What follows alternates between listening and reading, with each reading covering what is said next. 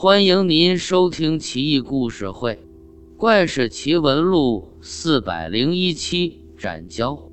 赵玉，字仲明，与其兄长赵勉一起在青城山隐居，师从著名道士李觉。隋朝末年，隋炀帝杨广久闻赵玉贤达，征召他进京为官。赵玉坚持不去。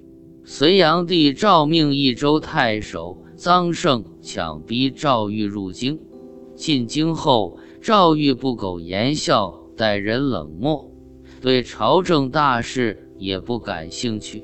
隋炀帝无奈，就问他想做什么官。赵玉恳请回四川做官，以示故土难离之意。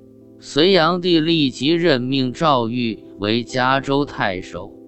当时前围有一个深潭，潭中潜伏着一只蛟龙，危害一方，常出没江河之间，袭击船只行人，死伤者无数。赵玉刚到任五个月，有小吏来汇报：“大人，不好了！有百姓渡江去青城山求药，被蛟龙袭击。”大小船只被击沉的有七百多艘，葬身水底的百姓不计其数。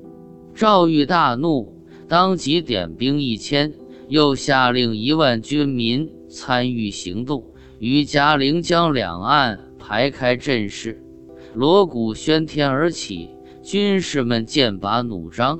但等蛟龙出现，就开战。等了好久。蛟龙蔫了，不敢露头。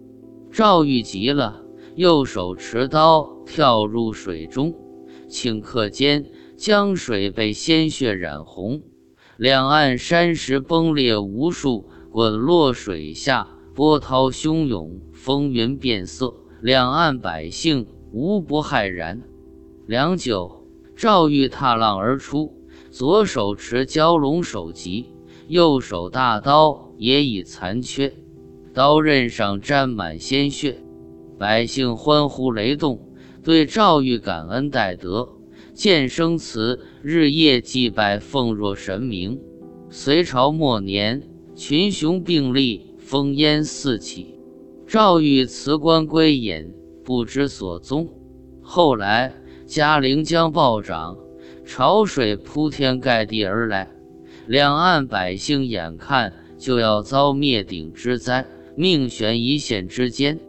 危急关头，百姓们无不在心底呼唤赵玉，自发地聚集到赵玉的生祠祈祷。不一会，云雾蒸腾而起，大江两岸一片迷蒙。赵玉乘一匹白马从天而降，后有随从数骑，个个英姿飒飒。赵玉立于水波之上，扬鞭怒吼，潮水顷刻间乖乖退却，两岸百姓欢呼不已。赵玉含笑而去，消失在水波云雾之中。眉山太守据实奏报朝廷，唐太宗李世民极为惊叹，册封赵玉为神勇大将军。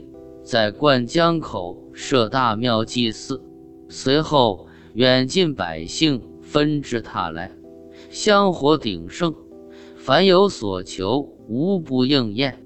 后来安史之乱，唐明皇巡行四川，听闻赵玉的事迹，很是感慨，册封其为赤城王，又封显英侯。